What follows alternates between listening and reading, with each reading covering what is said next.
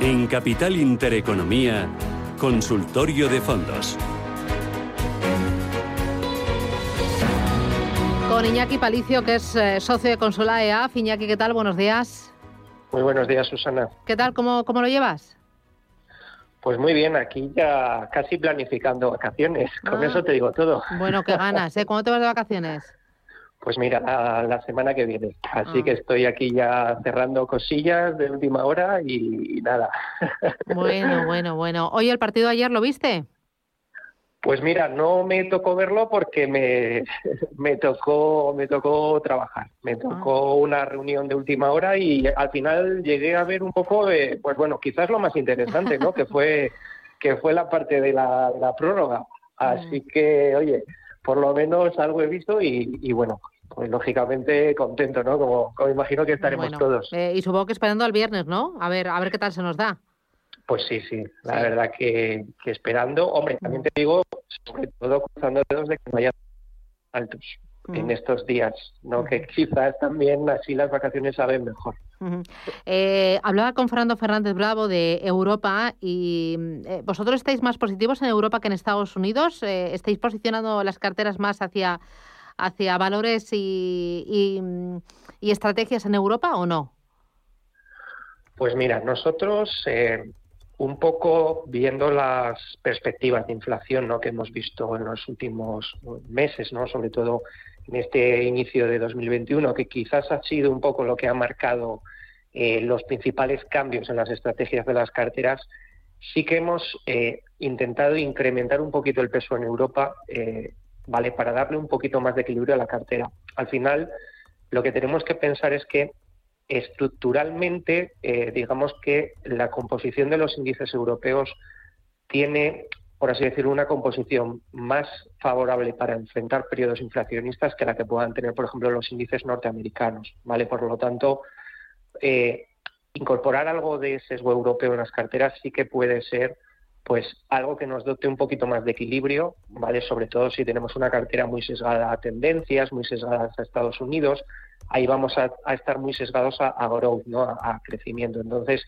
un poquito de Europa, tanto a nivel empresa grande como a nivel a nivel empresas pequeñas o medianas, puede ser eh, algo que tenga mucho mucho sentido y sobre todo ya te digo que nos dé un poco ese mayor equilibrio en las carteras. Muy bien. Eh, tengo ya las primeras eh, consultas. Mira, me escribe al 609-224-716. Alicia dice, ¿podrían recomendarme un fondo de renta variable europea con un perfil moderado para complementar mi cartera? Gracias por los consejos y enhorabuena por el programa. Eh, renta variable europea con perfil moderado. Vale, vamos a voy a voy a matizar un poquito. Eh, buscaríamos quizás un fondo de renta variable europea con un perfil defensivo dentro de lo que es la renta variable europea. Vale, al final cuando invertimos en renta variable no podemos pretender tener una inversión moderada, entendiendo por lo que a un perfil moderado se refiere, ¿no? O sea, yo yo quizás entiendo más la pregunta por un fondo de renta variable que pueda tener algo más de sesgo defensivo por su configuración de cartera. Un fondo, por ejemplo, que a mí me gusta mucho porque cumple esos requisitos es el, MFS eh, European Value. ¿vale? Es un fondo eh, que invierte en empresas grandes. Eh, aunque se llame Value, no son mayoritariamente ni mucho menos empresas Value. ¿vale? Es un fondo más, más sesgo. También tiene empresas de crecimiento y aproximadamente un 35% de su cartera es consumo defensivo. ¿vale? Por lo tanto, sí que es un fondo eh, con una trayectoria impecable, un muy buen comportamiento, batiendo índices, ¿vale? Batiendo eh, comparables y que puede encajar muy bien para ese cliente que quiera tomar posiciones en Europa, pero sin demasiada volatilidad. Mm, muy bien, voy con Carlos, buenos días. Hola, buenos días. Dígame, sí, Carlos. Eh, buscaba, sí, sí, buscaba sustitutos eh, para el Renta 4 Pegasus y Calmiñat Securité y también para el patrimonio, para una cartera moderada, conservadora. ¿Por, ¿Por, qué lo quieres cambiar? Sí, porque creo que en este entorno de mercado ahora mismo no hay fondos mejores. Eh, eh, rentabilidad riesgo. Muy bien, gracias. Eh, gracias. ¿Qué me propones, Iñaki? Pues bueno, si queremos eh, Hombre, vamos a ver. Yo, por ejemplo, el Carmignac Security es un fondo que creo que para esa parte defensiva de la cartera eh, tiene mucho sentido y además lo están haciendo bien, ¿vale? Es un fondo bastante, bastante atractivo. Eh, todo depende si queremos seguir en ese nivel de riesgo o queremos incrementarlo, ¿vale? Pero alguien que quiera mantenerse en un renta fija a corto plazo, a mí el Security me parece una muy buena opción. Para los pues hombre, eh, quizás eh, para el Renta 4 Pegasus o para el Patrimoine eh, sí que buscaría algo mejor una alternativa de, un, de algún fondo mixto que pudiese incorporar una gestión quizás más activa en la cartera, ¿no? que incluso también pudiese incorporar ciertas posiciones en un momento determinado en otros activos que no sean o renta fija o renta variable, ¿no? Por ejemplo, a lo mejor fondos que puedan incorporar incluso oro en su cartera que podría tener sentido y dar mucho juego. Dentro de eso, por ejemplo, yo le recomendaría al oyente que le echase un vistazo a la gestora eh, Flossback, ¿vale? Es una gestora alemana que tiene un fondo que es el Multiple Opportunities, eh, que realmente es un fondo mixto que, está haciendo muy bien y que tiene una composición de cartera muy atractiva. Eh, hablaba hace poco con precisamente con, pues una persona del equipo gestor y, la verdad que es un fondo que puede tener sentido para dotar a la cartera a lo mejor de de, esa eficiencia que buscaba el cliente, ¿no? A lo mejor algo más eficiente en, retorno, retorno riesgo. Pero parto de la base de que todo depende de al final de lo que queramos. Eh, si queremos más riesgo, eh, si queremos menos riesgo, mantener, ¿vale? No hay que hacer tampoco las cosas. Efectivamente, ahora hay fondos que lo están haciendo muy bien, pero tenemos que ver si para nuestro perfil nos compensa ese nivel de riesgo. Ya, muy bien. Voy con María. Buenos días. Hola, buenos días, muchas gracias. Y tengo tres fondos, el Robeco Global Consumer Trend, que está subiendo alrededor de un 6, el Morgan Asia Opportunity, que me está bajando alrededor de un 7, y el de PAN, New Wells Opportunity. Quería ampliar alguno, que sea usted tan amable de decirme, y también me estoy planteando quitar el de Asia, porque no hace más que perder desde marzo que lo suscribí. Muy bien. Muchas gracias. Pues gracias, mi amable, hasta luego. Gracias, gracias, hasta luego. ¿Qué te parecen? Pues me parecen tres fondos eh, muy interesantes, ¿vale? De hecho, los tres nosotros los tenemos en carteras. Son fondos pensados para el largo plazo, ¿vale? No podemos juzgarles por lo que hagan en, tres o seis meses o incluso en lo que hagan en un año. Eh, el problema que ha tenido el oyente es que quizás ha entrado en un momento de mercado eh, alto, ¿vale? Prácticamente desde marzo, pues por ejemplo los mercados emergentes han tenido correcciones y todavía no han recuperado niveles. Yo el Asia Opportunity creo que es un fondo muy atractivo, pero pensando en ese largo plazo. Incluso eh, si tuviese que incrementar posiciones en uno de los tres, por la situación estructural y por cómo se han comportado los diferentes mercados y demás, yo quizás vería más oportunidad en incrementar en Asia, más que incluso quitarlo de la cartera. Eh, Isabel, ¿qué tal? Buenos días. Hola, buenos días. ¿De dónde llama Isabel? Yo tengo de Madrid. Ah, eh, dígame sus fondos. Pues tengo el DVS Alpha Renting, que es un mixto de renta fija, sí. El de el Camilla Patrimoine y el Concept Deus Concept Caldemorgen. Entonces quería saber mm, si, por ejemplo, el Caldemorgen es que mm, reducí mm, el dinero que tenía el año pasado porque no iba nada bien y ahora ya no sé si puede ir mejor lo pasé, pasé cantidad al patrimonio y no sé si volver al Cal Morgan. Muy bien, pues eh, le ayudamos, gracias. ¿Nos puedes hablar de los dos fondos, del Patrimoine y del Can de Morgan? Eh, ¿Cuál es la diferencia entre ambos? A ver, son, son dos fondos. Eh, el, el Calde Morgan es más bien un fondo mixto, siempre se, se, suele incorporar dentro de la parte mixtos moderados, y el Patrimoine es ya un fondo quizás más, más flexible, ¿no? Eh, pero en concepto, digamos que al final lo que tenemos que tener en cuenta es que cuando incorporamos fondos mixtos en la cartera, estamos incorporando estrategias eh, que al final depende de cada gestor, pero van a tener eh, un sesgo renta variable, un sesgo renta fija. Si incrementamos, si ponemos varios fondos mixtos en la cartera que sean muy similares, lo que vamos a tener al final es una solapación de la inversión, por así decirlo, ¿vale? Entonces, yo quizás lo que le recomendaría al oyente es eh, quizás crear una cartera eh, a lo mejor un poquito más eh, trabajada, entre comillas, un poco más diversificada en lo que es algún fondo renta fija, algún fondo renta variable pura, ¿vale? Que, que, estamos en un momento de bolsa atractivo.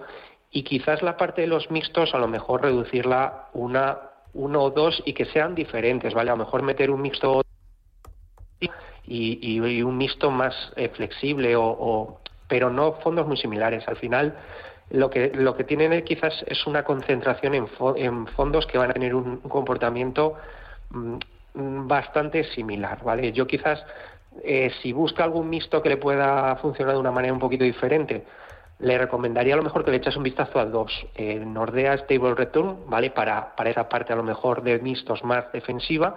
Eh, y al, al, que comentaba antes, ¿vale? Al Flashback Multiple Opportunities, para esa parte a lo mejor de mixtos, que sin ser un renta variable, sí que son mixtos un poquito sí que nos pueden, oye, en un entorno de mercado positivo, nos pueden generar bastante rentabilidad. Bueno, la verdad es que están entrando llamadas, eh, es bárbaro. Dice, mira, buenas, ¿me puede analizar el GAM Multi-Stock Luxury Brands?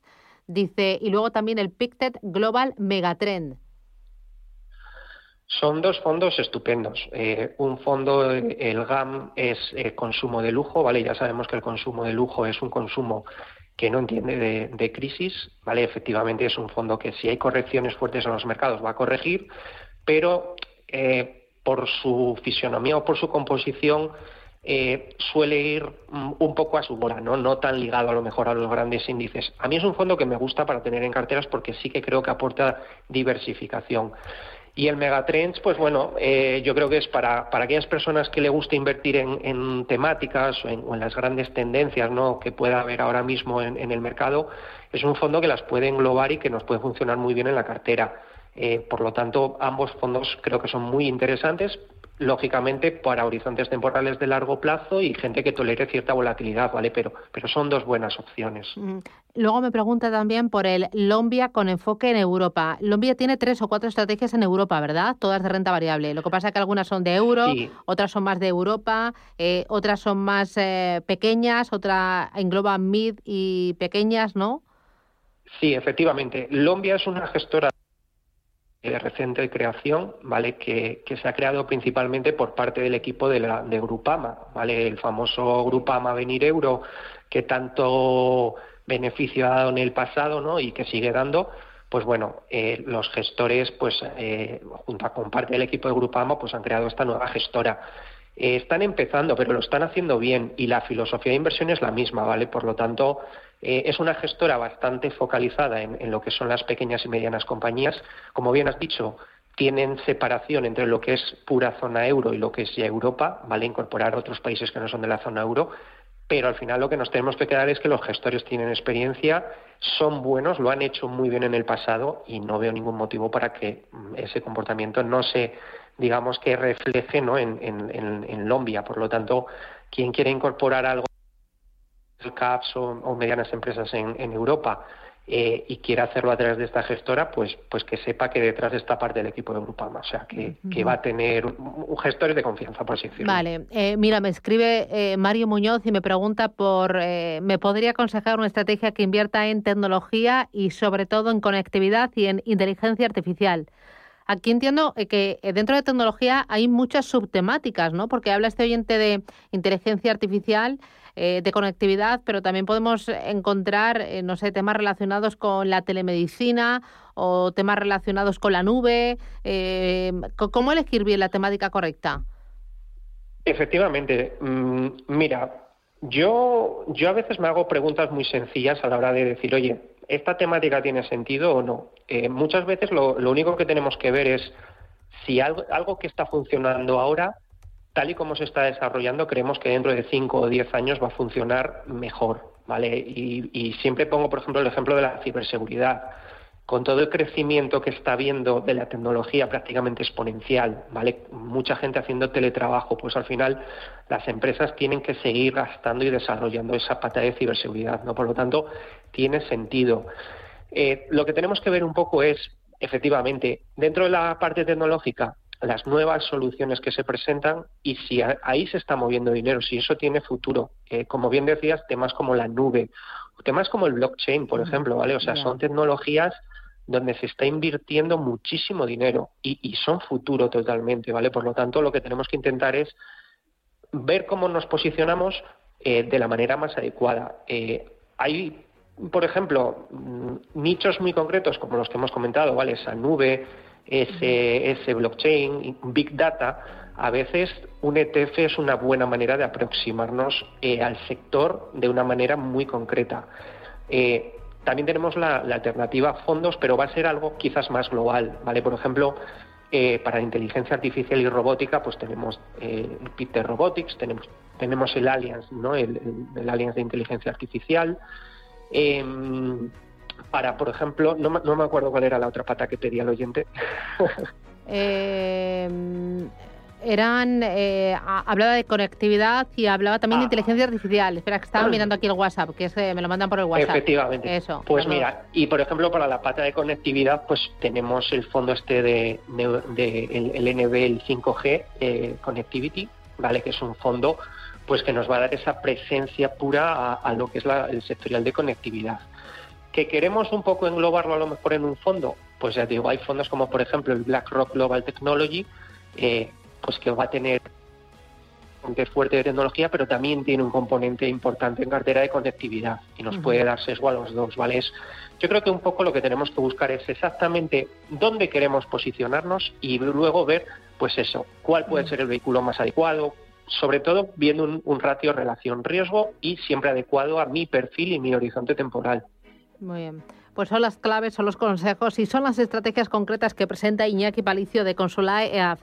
Gracias Iñaki, cuídate mucho y si no hablamos, feliz verano. Un abrazo. Igualmente, muchas gracias. Un abrazo.